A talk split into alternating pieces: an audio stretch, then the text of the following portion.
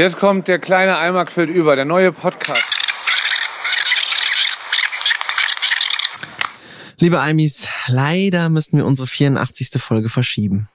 Wie ihr alle wisst, sind wir einer der zuverlässigsten Podcasts Deutschlands. Letztes Jahr wurden 52 Folgen durchgesendet. Ob krank, ob auf Bali, ob im Wohnmobil unter heftigsten Wildtierattacken. Es wurde gesendet, gesendet und abermals gesendet. Doch heute ist alles anders. Mein Podcastpartner wird vermisst. Er fehlt. Georg Bartholomäus Samuel Salomon ist verschwunden. Gott sei Dank weiß ich ungefähr, wo er gerade verweilt. Ich kann euch beruhigen, die Botschaft ist eingeschaltet. Aber hört einfach selbst und bis nächste Woche in alter Frische, euer Luke. Hallo. Hallo Leute.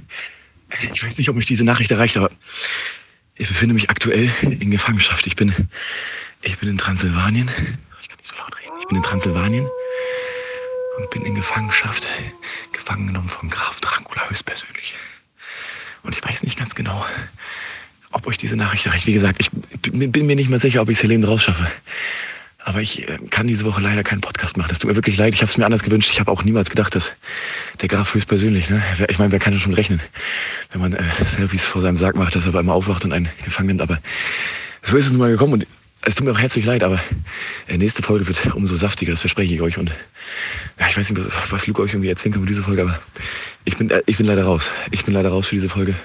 Gefangen in Transsilvanien. Ähm, ich freue mich aber schon auf, auf nächste Woche, auf die neue Folge.